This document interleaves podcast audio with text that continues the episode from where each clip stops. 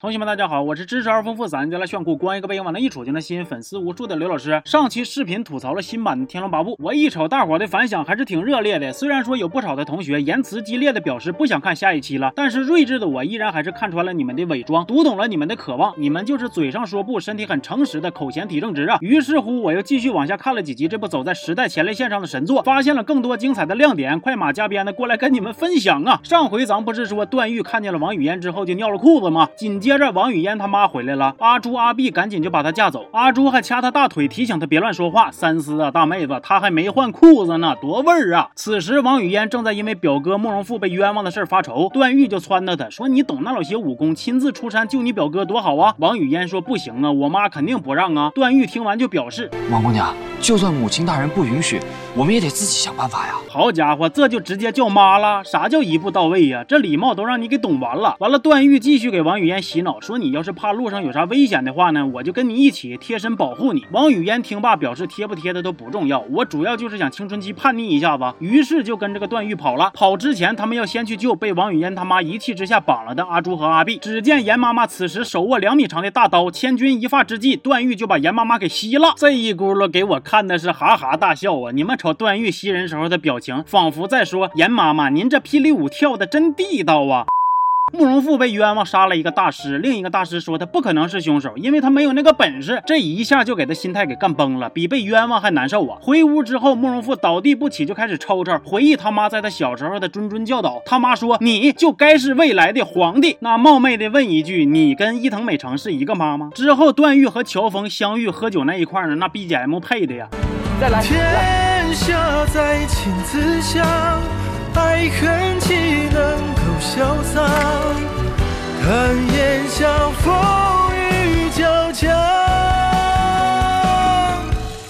知道的他俩以后会结拜，不知道的还以为他俩以后得结婚呢。干哈呀？真就啥都能拍成偶像剧呗？之前我看第一集登场那么些个角色，我还纳闷呢，寻思为啥呀？后来有位同学在评论区就点拨我一句，我一个豁然就开朗了呀。他说角色全出完就可以开始谈恋爱了，就俩字儿，他妈精辟。俩人喝完，乔峰说：“小兄弟，我看你脚力还可以呀，要不要跟我飙一下？”然后他俩就开始酒后飞行了。这要搁现在，高低得给你俩飞行执照，给你吊销了。飞行不喝酒，喝酒不飞行啊！完了，咱也不知。知道是从啥时候开始，凌波微步能直接让人起飞了？不重要啊，重要的是我们要用心去感受那种江湖儿女快意恩仇的气氛。再之后，段誉跟乔峰俩人结了拜，没走几步就看见丐帮跟姑苏小分队干起来了。风四哥中了毒，段誉就给他吸，伸手把脸一抱就要上嘴啊！我当时那个表情跟阿碧简直是一模一样啊！完了就这轱辘在网上又引起小争议了，有人说段誉这是故意卖腐，有人说段誉没吸嘴，是意识到不妥之后就去吸手了。我寻思你要是没有那个心思，就别做那么。容易让人误会的事儿，段誉你自己都说了，手上的伤最为严重，那一开始直接洗手不就完事儿了吗？非上嘴跟前是吧啥呀？模仿郭老师试图骗过上帝啊！今天给大家表演一个作毒啊，这个东西要怎么作呢？呃，哎，还没作呢，还没作呢。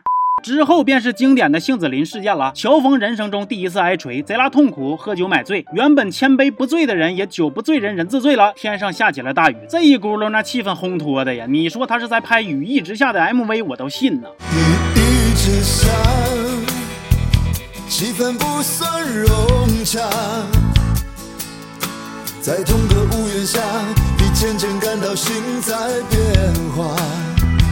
本来看到这儿的时候，我的心情有点复杂，笑吧不合适，不笑吧，我又看见弹幕里边有人问：下这么大雨怎么办？他又不洗衣服，绷不住了呀！同学们，要说这部剧，我真心觉着网友们的评论比这个剧精彩多了。有人说这部剧整个剧组都是友军，因为他们致力于要复活金庸老爷子。因为金老爷子当年说，看到自己的作品被翻拍，感觉像看着自己的孩子被打，搁谁谁能忍得住啊？也有人说，演段誉的演员其实是在为自己的以后铺路，因为他昙花一尿之后，再有黑料说他私生活不检。点点都没有人信了，还有人说林志颖被衬托的像个影帝，辱林志颖了呀！同学们，其实这部剧伤害最深的不是我们这种路人观众，毕竟咱们看两集不喜欢也就不看了，实在好奇还能来看看我的解说。而受伤最深的其实还得是粉丝们，得一直看一直看，不仅得看还得夸。完了，要是当这个经典武侠翻拍剧来夸吧，又夸不出来，只能当处对象的偶像剧来夸。比如我就随手翻了翻这个豆瓣的评论啊，唠的都是那种沉迷各种感情漩涡里边无法自拔的嗑啊，像什么表哥吃醋了。了，段誉最爱呀，情敌相见分外眼红啊，期待神仙姐姐和段誉有一个好结局呀！哎呀，味儿太正了。其实之前的吐槽视频上线之后，我就听到了一些这样子的声音，说剧里絮叨墨迹的地方，那都是原著的台词儿，书里就是这么写的，你搁这尬黑啥呢？关于这一点，我就小解释一下啊，那原著是啥？是小说，小说想向观众传递信息，唯一的途径就是靠文字，所以大段的心理活动或者是自言自语，用文字的方式来呈现，这都再正常不过了。只有足够精彩的描写，才能让读者有足够的空间发挥想象。但是，当一本小说被影视化之后，那就必须得考虑观众的观感和剧集的整体节奏了。你不靠镜头语言，也不靠演员自身的演技，纯把大篇幅的原台词搬出来让演员背，一背就是好几分钟，多少有点赖悬了。更何况你就算是照搬，也得考虑一下这个台词放到当下合不合理吧。千万别说你不知道咋改啊！你把过去杀婴儿的叶二娘都改成了偷婴儿再玩两天再送到别人家的小淘气儿了，你啥不懂啊？而且啥叫贴合原著啊？贴合原著指的是一部剧靠合理的编排，将原著的精彩之处和想表达的主旨含义都表达出来了，让观众在看的时候有代入感。不是说你抄几段原著的文本，强行还原几个场景，这就叫贴合了。九七版的《天龙八部》九点零分，零三版的八点四分，不排除大家有情怀分在里边啊，但是更多的还是剧本身的质量过关，演员的演技也到位。观众不是不接受翻拍，观众不接受的是低质量翻拍，观众不是拒绝时代变迁所带来的新鲜事物，固步自风，而是拒绝接受拿着时代变迁为借口来试探观众审美底线的瞎搞。行吧，今天这期就先唠到这儿了，我是刘老师，咱们下期见，